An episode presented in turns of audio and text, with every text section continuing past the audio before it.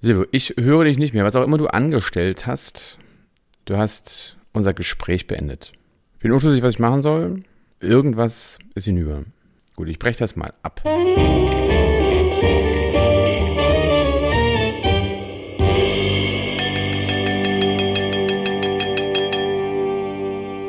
Alia Jagda ist, mein lieber Silvio. Wir sind wieder zusammengekommen. Guten Tag, guten Morgen, guten Abend und überhaupt aus Hamburg. Liebe Grüße aus Dresden. Woher hast du die, die Weisheit? Also mit welchem Löffel hast du die denn gefressen? Also ich habe den, äh, diese Weisheit nehme ich jeden Morgen in Form von Kaffee zu mir. Und die hält dann so ziemlich so lange, bis der Kaffee mich verlässt und dann bin ich wieder, weißt du, so mhm. läuft das hier. Okay, und äh, das ist dann von dir gegangen oder ist es wie so ein, so ein lustiger Song, den du beim Rausgehen aus der Tür im Radio hörst und durch den ganzen Tag trägst? Nein, nein, du. Deine Weisheit verlässt dich mit ich dem. Ich so einen lustigen Abreißkalender, weißt du, da stehen so jeden Morgen schlaue Sprüche drauf. Echt? Nee, natürlich nicht. Ähm, okay. Tatsächlich sind so schlaue Sprüche, irgendwie habe ich wahnsinnig viele ähm, sozusagen geerbt und übernommen von meinem Lateinlehrer. Mhm. Ähm, der, Wie hieß Herr der? Dittmann hieß der. Wow, das weißt du noch. Herr, das, logisch, das war der wichtigste, beste, coolste Lehrer in meiner Abiturzeit. Und der war, war sehr prägend, weil der, der wollte ganz viel von einem. Mhm. Und der hat dann auch immer so, ähm, äh, wenn man halt so im Unterricht saß und dann wurde man aufgerufen, hier, Fischer berühren, Tangere, na, machen Sie mal. Und dann wurde man danach dann auch noch gefragt, was dann zum Beispiel die Tangentengleichung wäre. Also wurde auch noch Mathe abgefragt. Und wenn man das nicht wusste, dann war man Mode. Und dann mhm. gab es da direkt, also gab es für die, für die fehlende Mathekenntnis, gab es dann im Lateinunterricht einen Punktabzug. Und da, da also, ne, also die kreisberührende, berühren, das muss man doch irgendwie alles wissen. Und so war man aber, ähm, ich sag mal so, war man auf Zack, ja, wie, der, wie halt mhm. man immer sagte. Ähm, nach einer Weile warst du da, ne? Wurde der akzeptiert oder boykottiert oder stand das zu deiner Schulzeit also vor 100 Jahren nicht in Frage? Wie heutzutage? Nee, du hast dann, also vor 100 Jahren, kleiner Charmanter. Also ähm, bei mir in der Schule gab es so ein paar der, sage mal, älteren Generationen, mhm. die jetzt aber jetzt, äh, ähm, also ich kenne das zwar noch von ganz, also von der, von, aus Grundschulzeiten gab es mal einen so einen Werklehrer, der war nicht so freundlich, der hat immer Schlüsselbunde geworfen. Hatte ich auch, Mathelehrer, Herr Drews. Vielen ähm, Dank, Herr Drews. Ja, ich weiß gar nicht, wie meiner hieß, der war eigentlich total nett, aber, ähm, ähm, aber der warf eben immer wirklich einen sehr schweren Schlüsselbund. Also man, mhm. da war man dann irgendwie auch so ein bisschen auf Zack, da hat man so Reflexe trainiert, um auszuweichen, aber wenn er das Ding abgekriegt hat, hat schon echt wehgetan. Mhm. Und ähm, nee, diese Lehrer da am, am, am, Gymnasium, die waren zwar alte Schule, aber die waren vergleichsweise friedfertig, aber die haben schon was von dir gewollt. Ja, da, mhm. Also ich weiß noch, da gab es hier, Laugwitz hieß der Physik, dann immer, Herr Fischer, aufstehen. Dann war gar nicht klar, was er irgendwie von einem wollte. Und dann muss man sich hinstellen, hat er dir irgendeine Frage gestellt, dann durfte man sich, ne, oder da kam man mal rein, sagte hier, Thema letzte Stunde, Fischer, aufstehen, was war das? Dann sagte das ganz brav, ja, das war, das war schon, das war schon gut. Mhm. Aber andererseits habe ich wirklich tatsächlich von denen, also gerade von meinem Lateinlehrer, wahnsinnig viel gelernt. Also für, für alles, ja. Mhm. Dieses, sage ich jetzt mal, wie nennt sich das schon, fachübergreifende Denken, weil der halt immer alles wissen wollte. Ne? Das lateinische Wort, dann die englische Entsprechung, französische Entsprechung, russische, wenn verfügbar, äh, Mathe, Geschichte, alles. Wow. Und das hat, ähm, der war gut. Da sieht man, wie dicht manchmal Freud und Leid beieinander liegen. Also dein damaliges Leid und dein heutige Freude darüber, dass es eben damals so leidvoll war. Ich finde es total erstaunlich, wie also wie kurz es eigentlich erst her ist, dass zumindest in den ländlichen Bereichen, zumindest Mitteldeutschlands, die Prügelstrafe noch ein Thema war. Also dass, dass man, dass der Lehrer mit dem Stock durch die, nee, durch die Bänke, äh, Bänke ging. Bei mir war das nicht so, aber bei einer, bei einer Freundin von mir und ehemaligen Mitarbeitern, bei der Jana, die äh, in der Nähe von Chemnitz äh, aufgewachsen ist und die erzählte aus ihrer Kindheit noch, da gab's noch hier mit dem Rohrstock und bumm, drauf zu äh, damaligen Zeiten, 80er Jahren, ja. Hat, war, ein, war ein kerniges Thema bei Der ihr. Karl-Marx-Stadt war, war ein hartes Pflaster. Da muss man halt. ich, glaube, dass das relativ, relativ verbreitet war. Wenn das, also in den 80ern ja auf jeden Fall noch. Ja, weil, ja. also es gibt ja viele Dinge, die sich ähm, erst spät geändert haben. Also insofern, ähm, es aber heute mit Social Media ist das nicht durchhaltbar. Gibt es dann so ein Live-Feed, ja, wo man weiß. zugucken, wie der. Hm. Ist ja auch gut so. Also nichts ist schlimmer als Kinderschlagen von dem her und da der Stärkere ja, sein. Aber nichtsdestotrotz, es gibt auch so ein äh, Fotoband über die ehemalige ähm, DDR und ähm, da wird dokumentiert, so von den 60er bis den 80er und von 80er bis 2000er Jahren sind zwei, zwei Bände. Und wenn du siehst, dass da teilweise MacPom so Ende der 70er, Anfang der 80er Jahre im ländlichen Bereich äh, Waren noch mit, äh, mit Karren transportiert wurden und mit Pferden, das ist alles äh, verdammt, verdammt dicht dran irgendwo. Also wir hatten so ja nichts, ne? Wir hatten ja nichts im Osten. Wir hatten ja nichts. Ah, nicht mal ein Auto, um die Dinge von A nach B zu bringen. Also im Prinzip aber war das aber wahnsinnig ökologisch. Also es war doch besser, als irgend so einen stinkenden Trabant anzuwerfen. Oder, oder auch schon mal Barkas 30 Liter Spritverbrauch auf 100 Kilometer. Ähm, da war so ein, so ein Pferdekarren eigentlich eine schlaue Angelegenheit. Und ich liebe ja die Auto, also gedanklich rückblickend, es war damals wahrscheinlich ein Graus oder heutzutage würde es keiner mehr akzeptieren, wenn du die Autobahn lang gefahren bist und es ging, oder die alten, wenn du damals mit der Bahn gefahren bist und es ging, genau.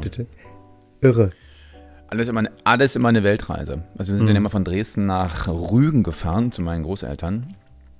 Wie oft seid ihr umgestiegen? Weißt du das noch? Nein, war ich zu klein, keine Ahnung. Also ja. irgendwann gab es dann ja auch, wurde auch mit dem Auto gefahren. Ähm, oh, die edlen Herrschaften. Da sind wir nicht umgestiegen, aber es war lang. es war wirklich lang. Da ist man noch diese, wie heißt denn, da gab es gar keine Autobahn so richtig gefühlt. Wie hieß denn das doch, noch? eigentlich hier? schon. B96, nee, die hieß doch, das ja. ist doch, doch, doch, diese Straße, die dann nördlich Berlin raus, zack, mitten ja. durch die Pampa. Das war dann immer die große Diskussion quasi, ne? Wenn du langsames Auto warst, dann warst du auf der B96 besser aufgehoben als irgendwie über Rostock und dann quer rüber und hm. alles aufregend, interessiert aber gar keinen. Wir sind zu meinen Großeltern gefahren in der Nähe von Cottbus und uh, das ist ja wir sind dieses, bestimmt also. fünfmal umgestiegen und dann hast du teilweise Wartezeiten gehabt von drei, vier, fünf Stunden. Also ich erinnere mich ganz, ganz gerne noch an die Zeiten auf dem Bahnsteig, wenn ich da versucht habe, irgendwie meine Mutter zu mobilisieren, äh, irgendwas mit mir zu spielen. Und nach einer gewissen Zeit wurde es dann auch lahm, aber ja, mit äh, Handy und heutzutage und Kurzweiligkeit und ähm, Obwohl lahm. Wir, hatten, also ich jetzt, wir hatten sind alles sehr interessante Anekdoten, aber ähm, haben wir irgendwas was Profundes, das es zu besprechen gilt heute? Cui bono.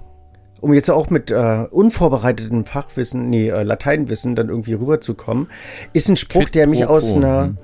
aus einer, ähm, aus, aus einer, aus einem Podcast auch, das war kein Podcast, wie heißt denn Feature, Feature, Features, ähm, vom, vom, Was ist jetzt der Unterschied zwischen einem Feature und einem Podcast? Das musst du mir erzählen.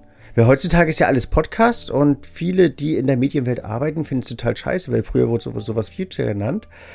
Ähm, ich weiß nicht, was der Unterschied ist. Aber eigentlich ist es das Gleiche, nee, man muss dazu sagen, also ein Feature ist ja quasi eine, eine ähm, ich will nicht sagen eine wissenschaftliche Ausarbeitung, die der ganzen Sache so zugrunde liegt, aber ähm, gibt da quasi das Hörspiel, wie das schon sagt, ne? also, also das Spiel, also eine meist dann eben ein, was weiß ich, ein Märchen und dann wird eben ähm, gespielt. Ne? Dann gibt es mehrere Stimmen und so weiter. Das wird alles zusammengefahren. Das ist ein Hörspiel.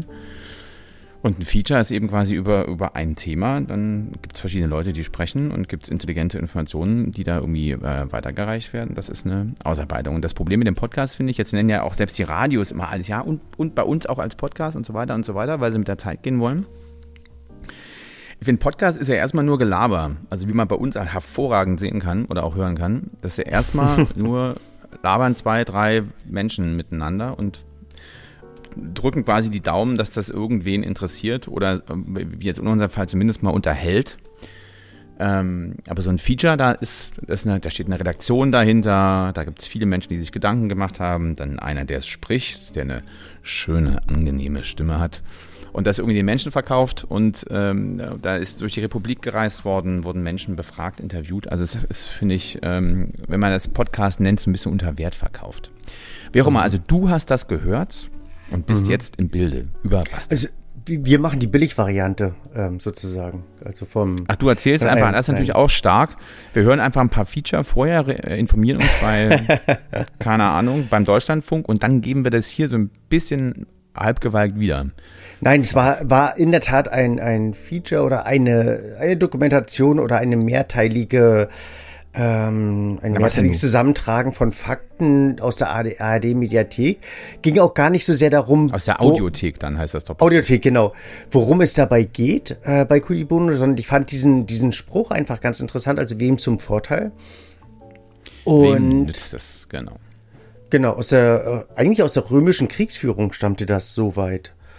Und aus der Kriegstaktik, genau, weil die grundlegende Frage immer zu stellen ist, wenn einer was macht, ja, was soll das? Wem bringt das was? Wem nützt das was? Wenn, ich, kein, wenn, das, denn der Grund nicht erkennbar ist, dann ist es Quatsch. Und ich fand das interessant bei einer Thematik, die wir bisher noch nicht aufgegriffen haben, die mich aber seitdem ich darüber nachgedacht habe, durchaus berührt und bewegt hat. Und das geht um verschiedene Rebsorten.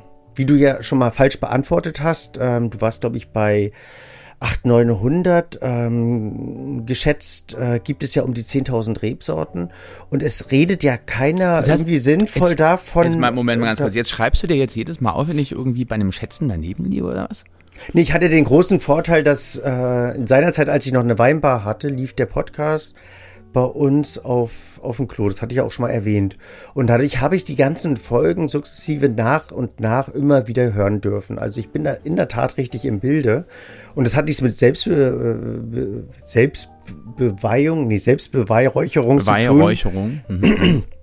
zu tun, sondern einfach mit dem Fakt, ähm, dass es interessant ist, dass in dieser Form der, der Präsentation viele auf unseren Podcast aufmerksam wurden und äh, durch dieses positive Erlebnis einfach äh, vieles miteinander verbunden haben. Deswegen haben wir die da abgespielt. Aber dadurch habe ich so die ein oder andere Zahl, wie eben die über die Rebsorten, zugegen und kann durchaus, äh, durchaus ähm, attestieren und bestätigen, dass du so grottenschlecht daneben lagst. Also jedenfalls hattest du ähm, nur ein Zehntel der möglichen und ähm, existenten Rebsorten geschätzt, gibt um die 10.000. Mehr sei nicht nötig, sagen zumindest die Kritiker von verschiedenen Rebsorten wie Muscaris, Johanniter, Cabernet Blanc, äh, Solaris etc. Jetzt weißt du, worum es geht, oder? Wem nützt das, wenn man so viele hat, ist die Frage. Warum braucht man so viele Weinrebsorten? Na, in dem nee. Sinne geht es ja darum, ob man noch mehr braucht oder nicht. Und es geht um äh, Piwi-Rebsorten. Wir hatten, glaube ich, noch Piwi-Rebsorten. Ich glaube, wir hatten noch nie das Thema Piwi-Rebsorten.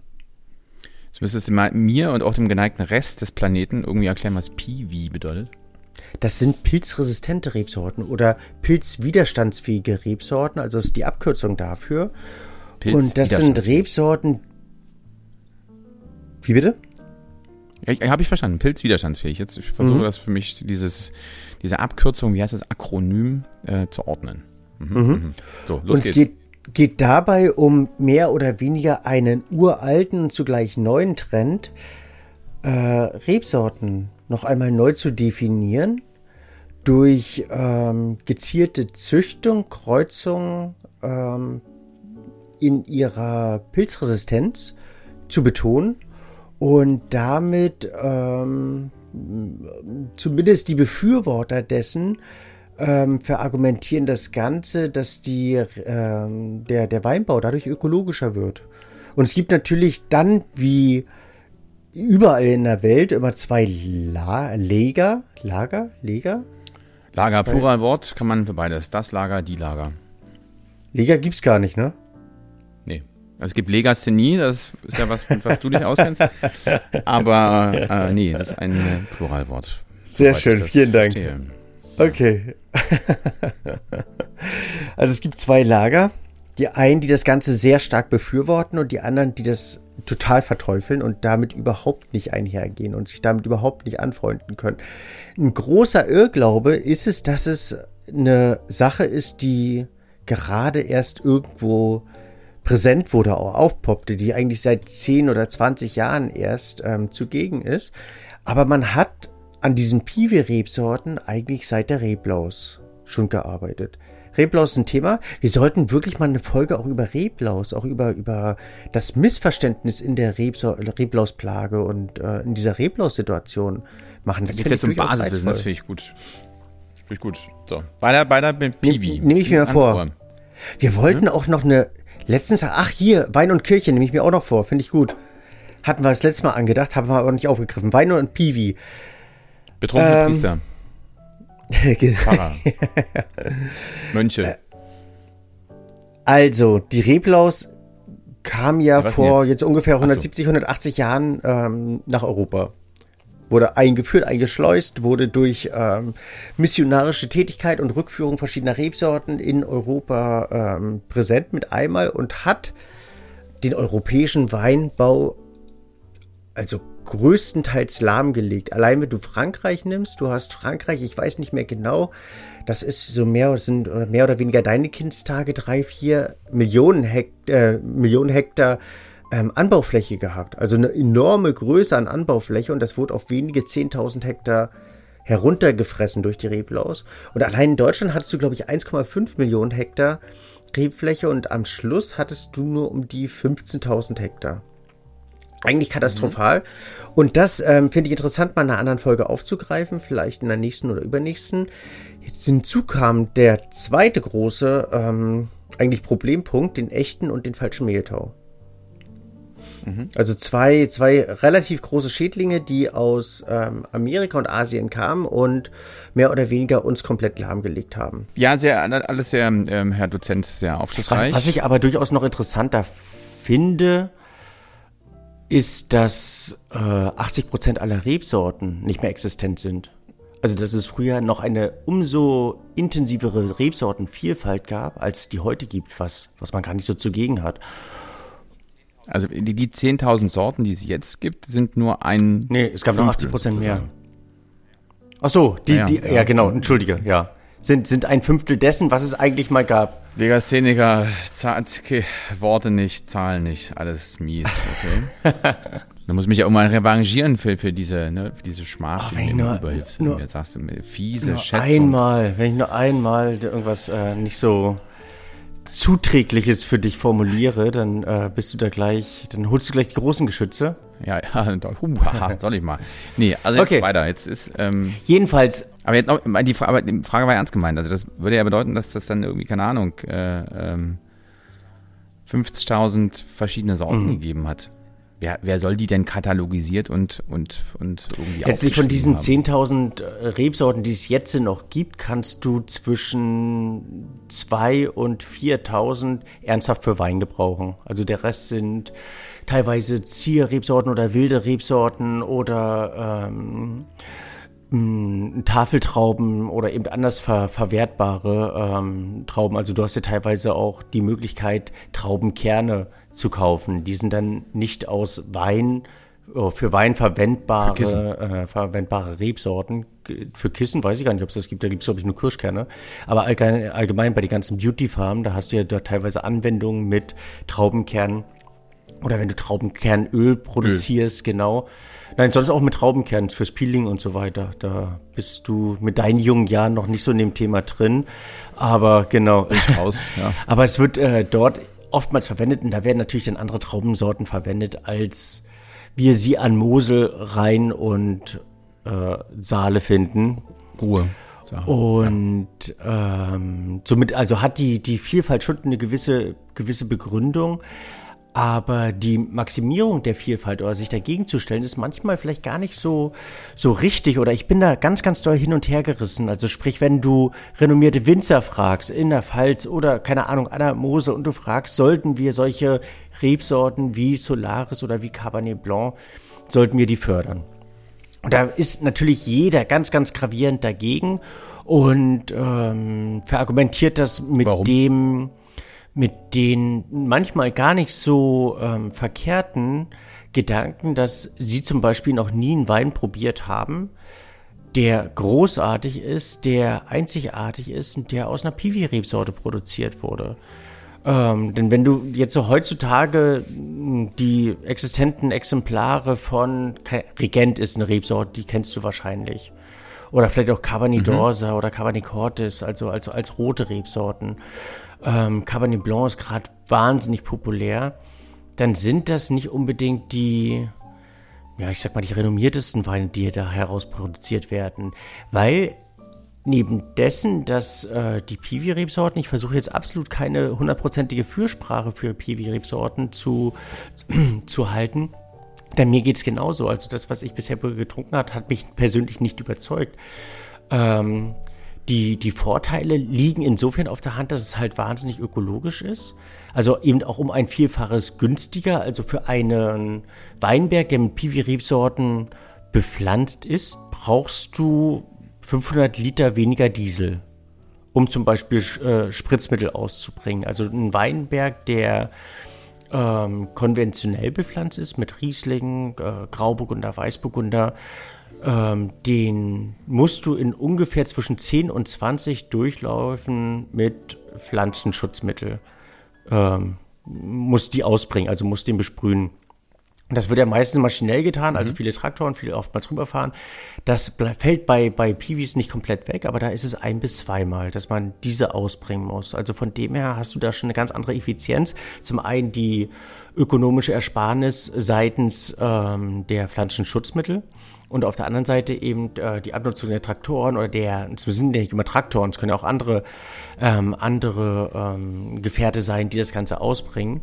Ähm, eine andere Art der Bodenverdichtung und so weiter. Also im, im ökologischen, ökonomischen Sinn macht es in dem Sinne eigentlich sehr viel Sinn, weshalb gerade so in den 90er Jahren, Anfang der 2000er ganz, ganz viele größere Betriebe auf diese Rebsorten zurückgegriffen haben und umgestellt haben, die dann aber keine hochdekorierten, tiefsinnigen, eigenkomplexen Weine produziert haben, sondern einfach Trinkweine oder Massenweine. Und so sind die meisten Weine auch. Also wenn du jetzt zum Beispiel auch Cabernet, äh, Cabernet Blanc nimmst, ist das eine Rebsorte, die ähnlich wie der Sauvignon Blanc oder ähnlich wie teilweise Muscatella Scheurebe ganz leicht sehr eindimensional, sehr einseitig ausgerichtet werden kann und so die sage ich mal, extremsten Exemplare von Cabernet Blanc, wenn du die probierst, dann hast du das Gefühl, so nicht, nicht nur eine pure, sondern ein Konzentrat von grüner Paprika im Glas zu haben. Und du riechst rein und du riechst nur diese grüne Paprika. Das findet erstmal der ein oder andere Aromenfanat interessant, weil du ähm, dieses Greifbare dabei hast. Du verstehst die äh, scheinbar die Rebsorte oder die Aromatik, du verstehst die grüne Paprika und das ist erstmal total fancy, das ist erstmal total cool. Du verstehst den Wein scheinbar. Aber es fehlt eben so die Freude am Wein trinken, weil das zweite und dritte Glas riecht auch nach grüner Paprika. Uns äh, fehlt so die Veränderung dabei, uns fehlen so die Facetten, die viele eben beim Riesling oder beim, beim Spätburgunder oder beim Weißburgunder mögen. Da suchen und da eben auch drin finden. Also es wurde von vielen Produzenten immer nur so eine gewisse Vordergründigkeit gepflegt. Ich, Aber ja, heißt es jetzt im Umkehrschluss, dass alle pilzresistenten Weine langweilig sind, aber das, das kann man ja ändern, wenn man irgendwie fancy Sorten In, in dem Sinne, das ist so dieses Aber in mir, das in, mit mir schlummert. Ich versuche das so als, als äh, Arbeitspodcast mehr oder weniger mit dir herauszuarbeiten und da nicht nur meinungsprägend das so rauszuballern. Weiß man das nicht, ob man das ändern kann, weil die meisten Rebsorten sind, schmecken halt immer sehr süß, also süß nicht von der, von, von der Geschmacksintensität, sondern von der Aromatik, immer sehr ausladend, sehr banal, sehr einfach ähm, sehr opulent, manchmal eben auch so mit einer gewissen Alkohollastigkeit. Äh, man versucht eben das sehr imposant ähm, zu gestalten, um dem bis dato interessierten, sehr einfach schmeckenden Weintrinker damit eben zufriedenzustellen oder zu begeistern. Man sagt, ähm, also die, die, oder der, der konventionelle Winzer ist eben relativ davon überzeugt, es geht nicht mehr. Auf der anderen Seite muss man, finde ich, so mehr oder weniger auf der Hand behalten, die Rebsorten haben es eigentlich fast noch nie in die guten Lagen geschafft. Also sie wurden immer in Problemzonen angepflanzt, wie zum Beispiel auf Sylt. Ist ja nicht unbedingt so das High-End-Weinbaugebiet Nummer eins in Deutschland, zumindest nicht noch nicht in Hamburg. Mhm. In Brandenburg, also es ist ähm, in der Uckermark, also auch nicht unbedingt so das, was man bisher im jetzigen aktuellen Ranking wirklich unter den ähm, Top-Gebieten oder äh, Top-Regionen irgendwo führen würde. Aber man hat diese Rebsorten noch nicht in den, in den großen Lagen an Mosel und Rhein oder im, äh, in der Pfalz ähm, gesehen. Interessant fände ich zum Beispiel vielleicht auch eine Mischsituation, wenn man hingeht und wenn man ähm, konventionelle Rebsorte, die vielleicht eine andere Potenz, eine andere Tiefe hat, mit diesen Piwi-Rebsorten kombiniert. Also wenn man nicht zu eingleisig fährt oder eindimensional denkt und somit diesen durchaus ökologisch gegebenen und der Umwelt zuträglichen Ansatz versucht damit so ein bisschen zu verfolgen. Das wäre vielleicht auch was Interessantes, mhm. dass man, also ich denke, der ökologische Ansatz, der liegt auch dir auf der Hand, oder? Absolut. Deshalb bin ich jetzt eher, wenn ich jetzt diese, diese, diese Frage nach den nach vielen Weinsorten, ich finde es die, die, die Welt verändert mhm. sich jeden Tag und ich glaube, man braucht auch neue Sorten. Also der Klimawandel und so weiter sind da ganz neue, neue Herausforderungen, die vor so einem Winzer stehen. Wer weiß, in den nächsten 10, 20 Jahren werden neue, wird es neue andere Schädlinge geben, werden irgendwelche Käfer aus irgendwelchen Regionen bei uns heimisch sein, die hier sonst normalerweise auch nicht hingehören. Also ich finde, dass man schon ein, eine, also dass man da an der, dass so eine Optimierung einer, einer Rebsorte völlig, völlig legitim mhm. ist.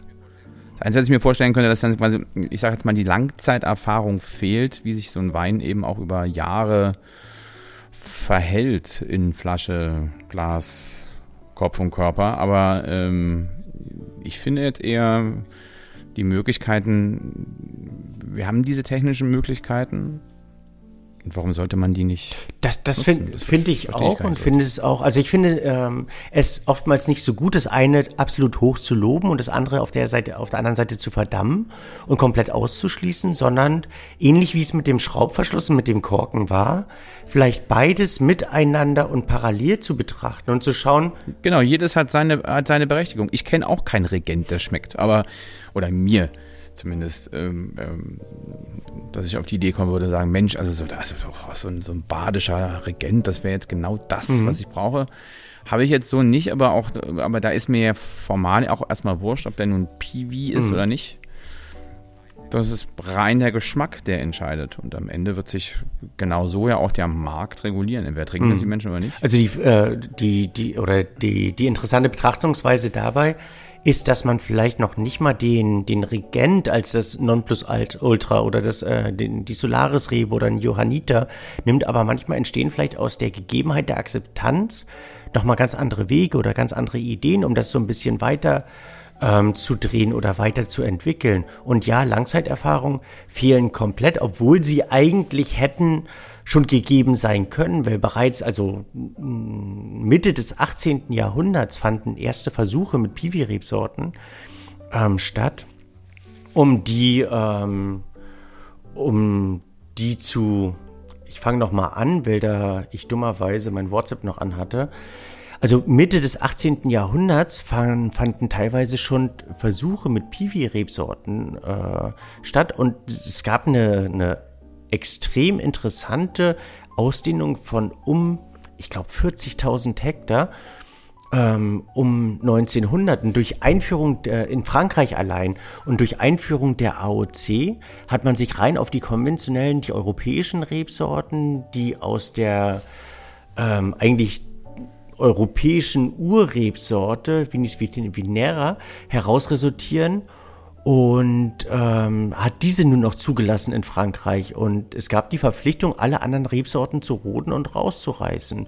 Weshalb man eben dieses Thema, die durfte man nur als Tafelwein verkaufen, damals in Frankreich, nicht weiter verfolgt hat. Ähm, aber es gab damals schon ein berechtigtes Interesse daran und hätte man das weiter gepflegt, gäbe es jetzt auch schon Langzeiterfahrung mit Piwi-Rebsorten. Also wo ist denn da, wo, wo kommt denn das Ressentiment? Also wo, warum sind denn, die Winzer da dagegen? Also ist es ist das unsportlich, äh, Piwi zu nehmen oder schmeckt es einfach nur nicht? Oder ähm, wo ist dann da der Knackpunkt? Ähm, das, was ich von Seiten von Winzern bisher gehört habe, und da haben sich bisher eigentlich auch nur Winzer, gelegentlich aber auch nur sehr begrenzt Journalisten zu geäußert, war in der fehlenden Potenz der Rebsorten im Vergleich zu den konventionellen Rebsorten. Also im Prinzip, wie du es auch schon gesagt hast, ich habe noch nie einen tollen Regent oder Johanniter oder Solaris oder was auch immer äh, oder Muscaris probieren dürfen. Und also die können das sozusagen nicht. Man hat es vielleicht aber auch noch nicht ausgiebig probiert. Ich weiß es in dem Sinne nicht. Welche Konklusion haben wir da jetzt? Sind wir jetzt dafür? Oder sind wir, ähm, wir sind da, glaube ich, also mein Ansatz dabei ist nicht zu verkopft zu sein, sondern vielleicht ein bisschen öfter äh, auch mal diese Rebsorten zu probieren, sich darauf einzulassen, vielleicht auch den Winzer zu fordern oder zu fördern, da was Besonderes einfach auch mal zu präsentieren oder sich da ähm, so ein bisschen auch reinzusteigern, vielleicht auch danach zu fragen und ähm, zu ermuntern, also dass ähm, der Weg vielleicht gar kein anderer ist. Also ich finde,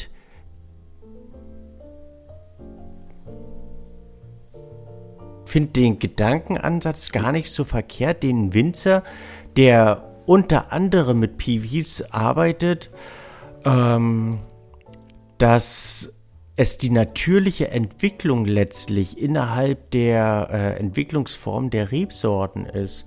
Weil die Rebsorten. Das war jetzt aber ein schöner Dankeschön, Satz. vielen Dank. Habe ich auch nicht äh, vorher gelernt. Ach so, Dankeschön. Also in dem Sinne gibt es ja keine äh, natürliche Entwicklung innerhalb der Rebsorten weil ähm, also dieses, oder es gibt ja zwei verschiedene Arten von ähm, Vermehrung bei den Rebsorten. Es ist die generative Vermehrung und die vegetative Vermehrung. Die generative Vermehrung ist so, keine Ahnung, wie bei uns Menschen. Es gibt einen Mann, es gibt eine Frau, die bekommen ein Baby und die nächste Generation es ist dann die nächste Generation. Die ist ein bisschen anders als äh, Mutti Fati die hat sich so ein wenig an die Umwelt angepasst, ähm, hat sich verändert, aber ist halt in dem Sinne einfach anders und so haben sich Rebsorten über viele Jahrtausende auch verändert und haben sich an die verschiedenen Klimazonen an, angepasst. Da es sowas nicht mehr gibt, weil es eben keine ähm, wurzelechten Reben mehr gibt, es nur noch die Vegeta äh, vegetative Vermehrung gibt, müssten wir als Menschen das Ganze unterstützen, begleiten und in ihren, also in den veränderten Umweltbedingungen anpassen. Also es gibt nur die vegetative Vermehrung. Die vegetative Vermehrung ist, dass du einen Vermehrungsweinberg zum Beispiel hast, wo du ähm, wo du Rebmaterial äh, produzierst, also die die ähm, die Stöcke einfach richtig wachsen und auswachsen lässt und das Holz dann nimmst und das auf Unterlagsreben, wie wir es wahrscheinlich schon mal gehört haben, auf amerikanische Unterlagsreben, welche ähm, resistent gegen die Reblaus sind, drauf pflanzt und die dann weiter wachsen und somit äh, eine Kombination nicht nur aus den Welten, sondern eine gewisse Resistenz dann letztlich auch dabei hast. Was soll ich jetzt sagen? Okay. Also ich lausche dem Herrn Dozenten feierlich und hm. wohlgesonnen. Also hast du in dem Sinne keine, keine Veränderung, weil die generative Vermehrung in dem Sinne eigentlich das, komplett, ja, jetzt, komplett ausbleibt. also sollten wir von Menschenhand mehr oder weniger dafür sorgen, dass eben wir gegen diese Umwelteinflüsse oder gegen andere Schädlinge, wie du zuvor auch schon erwähnt hast, die Rebsorten ihrer aktuellen Phase anpassen. Und den Gedanken fand ich auch gar nicht. Also ich weiß nicht, ob wir da Frankenstein sind oder ob das hilfreich ist oder ob das interessant ist. Ich würde und was heißt denn Frankenstein? Ich meine, jede Art von, von, von Zucht oder auch von, von eine, ist ja immer so eine, jede Pflanze oder Nutzpflanze und in dem Fall ist Wein ja eine Nutzpflanze, wird halt optimiert, angepasst. Also das finde ich prinzipiell okay, wenn das mit natürlicher Zuchtmethode mhm. einhergeht. Ja, wenn das jetzt, finde die nächste Baustelle ist ja, ob man dann tatsächlich mutwillig, und das auch das können wir ja, und das ist aber wiederum eine ganz andere, auch gesellschaftliche Diskussion, können wir in die, in die DNS sozusagen der, der, der Pflanzen so weit rein, dass wir sie gentechnisch mhm. verändern. So, das ist, finde ich, eine andere Baustelle. Wenn wir jetzt durch Zucht, also durch Ausleseverfahren dahin kommen und eine, eine bessere Rebsorte, was weiß ich, die braucht dickere Schalen, um mit der Sonne klarzukommen. Oder, also, weil ja, finde ich, die, die Welt auch, glaube ich, stärker im Wandel ist, als es irgendwie vor 100 mhm. Jahren war ähm, auch also gerade klimatisch, dann ist das, halte ich das für zutiefst mhm. legitim. Immer unter der Maßgabe, dass der ganze Rassel zum Schluss auch schmeckt. Ja, aber was ist schmecken, ist dann immer so die andere Frage. Also ist es rein schmecken, also ist an dieses an Aromen festhalten oder an verschiedenen Konstanten, die ich äh, sensorisch irgendwie wahrnehmen kann? Oder ist es eben auch, also was ich halt noch interessanter finde, dass es eben auch eine Entwicklungsfähigkeit gibt, dass die äh, Rebsorte, dass die Weine, die dann später produziert werden, sich im Glas entwickeln, in der Flasche entwickeln, äh, eben ein, ein, etwas anderes haben als normaler konventioneller Traubensaft oder Bier. Was ja den Wein eigentlich so besonders oder so groß oder so andersartig macht. Das ist, ich weiß nicht, ich bin da so hin und her gerissen. Bei Äpfeln hast du ja, finde ich, diese ganz krasse Problematik, dass viele eben ähm, auf Uräpfel setzen und die mehr oder weniger aussterben. Diese Urapfelsorten, ähm, weil sie halt unbequem sind und dass dieses Unbequeme dann irgendwo rausgelöscht wird aus der Weinwelt, weil halt das Bequeme mittels der Piwi-Rebsorte. Ich bin da hin und her gerissen, ich weiß es nicht. Wir können, ja mal, wir können ja mal unsere Zuhörer bitten, irgendwie ihre Meinung zu. Mich würde es tatsächlich mhm. auch mal interessieren, wie die, wie so jetzt sag ich mal, die Weinfans, vielleicht ist ja auch der eine oder andere Winzer mit dabei bei uns, oder ich weiß, dass ein paar Winzer mit dabei sind, würde mich tatsächlich mal interessieren, gerne ähm, ähm, in die Kommentare, wer Lust hat. Oder sonst auch ähm, persönliche, äh, gibt ja viele Formen der Kommunikation heutzutage, nicht wahr? Ähm, würde ich jetzt mhm. mal ausrufen. Gerne bin ich bei dir. Pro, Contra, ja, nein, mhm. warum? Ist es eigentlich falsch, wenn wir kein, kein Statement geben? Also wäre es nicht unsere Aufgabe, da irgendwie zu sagen, das ist scheiße oder das ist gut oder ist dieses offene und dieses Einladen zur Kommunikation? Nee, na, jetzt kommen wir wieder ein bisschen zu dem Punkt, den wir vorhin schon mal hatten, nämlich was ist der, was ist das Feature, was ja. ist der Podcast? Ähm, ja, ich habe ja ganz oft, meine Sorge ist ja, dass die Menschen einfach so ungefragt ihre Meinung äußern.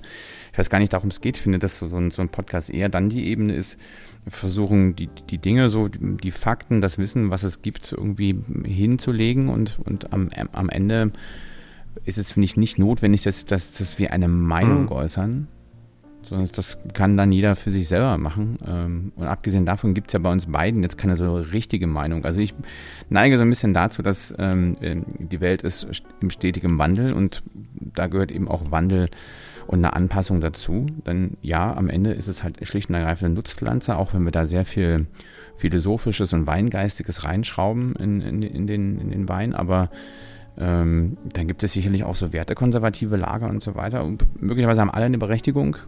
Ähm, aber vielleicht fehlen uns auch noch ein paar Fakten, noch ein paar Ideen, noch ein paar, paar, paar Gedanken. Mhm. Insofern finde ich es nicht notwendig, eine Schlussmeinung oder so eine These. Und so friedfertig möchte ich dich heute in die Welt entlassen. Bis bald einmal, lieber Lars.